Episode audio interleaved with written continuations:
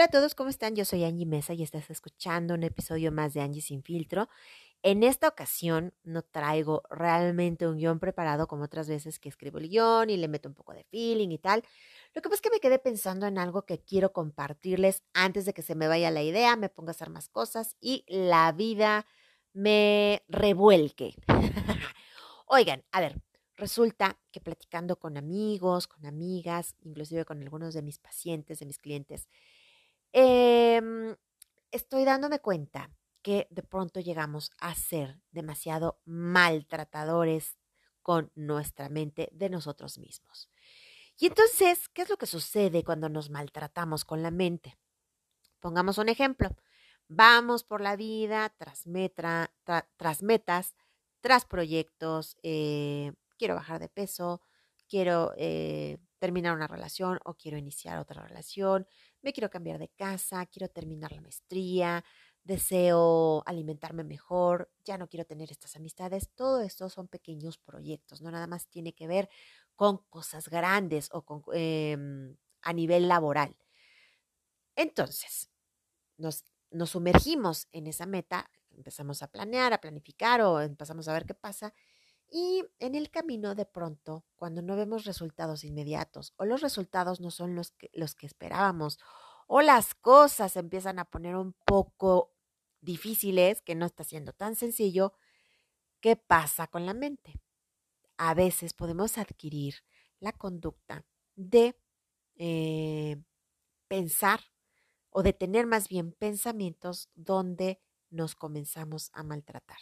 Y el maltrato no tiene que ver únicamente con, ay, pero qué bruta, qué bárbara, o sea, ¿cómo es que no te diste cuenta? No, el maltrato tiene que ver con, no te estás esforzando bien, es que no te informaste, es que siempre haces las cosas de esta forma, para variar la regaste, em, o es que para qué te metes en este tipo de cosas, o es que la gente siempre es envidiosa, para que se lo conté a mi amiga Juanita, si siempre va con el chisme y entonces por eso seguramente la energía ya no estuvo a mi favor.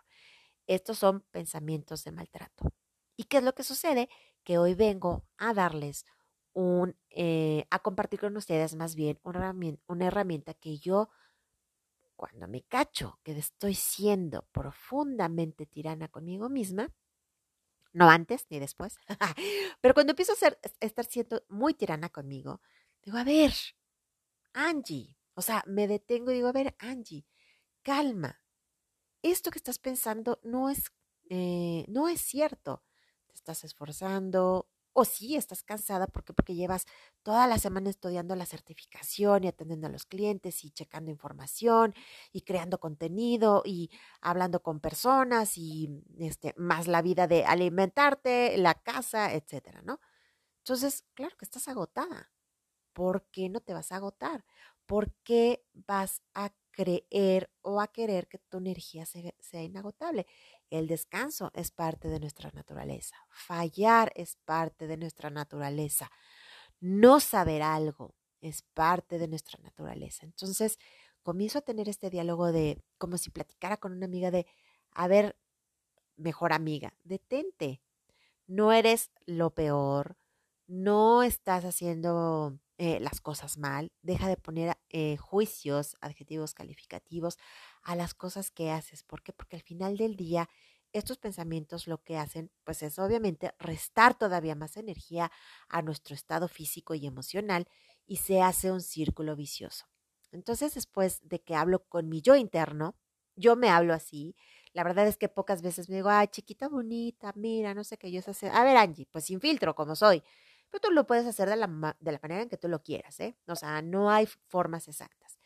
Y después digo, a ver, calma y me pongo la mano derecha en el corazón y comienzo a respirar. Hacer respiraciones más pausadas para que el hecho de poner, eh, tener contacto de mi mano en mi corazón, en mi pecho, hace que mi ritmo cardíaco comience a estabilizarse, porque obviamente estos pensamientos generan cortisol, generan adrenalina en nuestro cuerpo y pues adentro de nosotros se hace un, un sainete. ¿Por qué? Porque entonces incrementa el ritmo cardíaco, nos empezamos a sentir mal, agobiados, estresados, ansiosos, comenzamos a pensar sin, sin menos claridad y es el cuento de nunca acabar. me pongo la mano en el corazón, empiezo a respirar y me confirmo.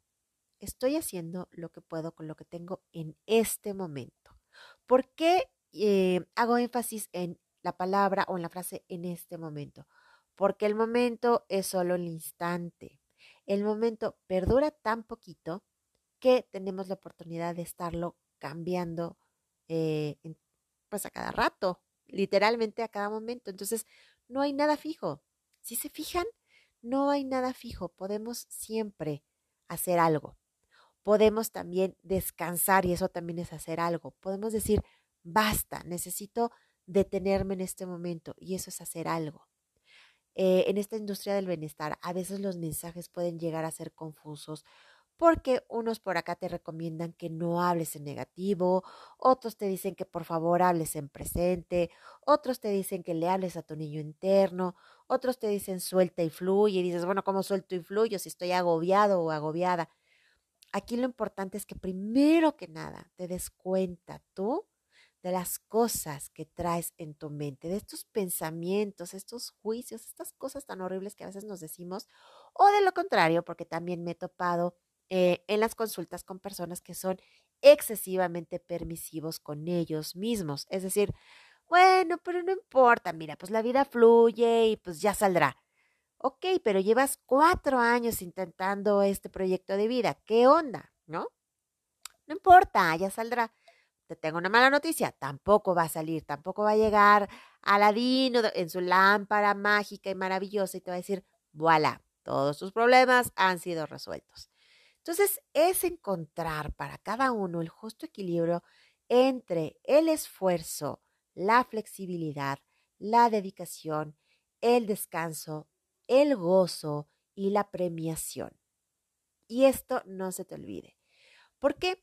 Porque de lo contrario, nos podemos llevar a situaciones en donde ya no demos para más, nos enfermemos, nos volvamos neuróticos y entonces empezamos a atacar a todo el mundo, a culpar a todo el mundo, a enojarnos con todo el mundo, nos, nos estamos alejando de nuestra propia responsabilidad y no se trata de eso. Creo que la vida, eh, después de tantos años yo que llevo de búsqueda del sentido de la vida, mi propia búsqueda, mi propia felicidad, me he dado cuenta que en estos pequeños instantes de mi mente es donde yo voy construyendo momento a momento qué es lo que quiero, qué es lo que me hace sentir bien y qué definitivamente ya no estoy dispuesta.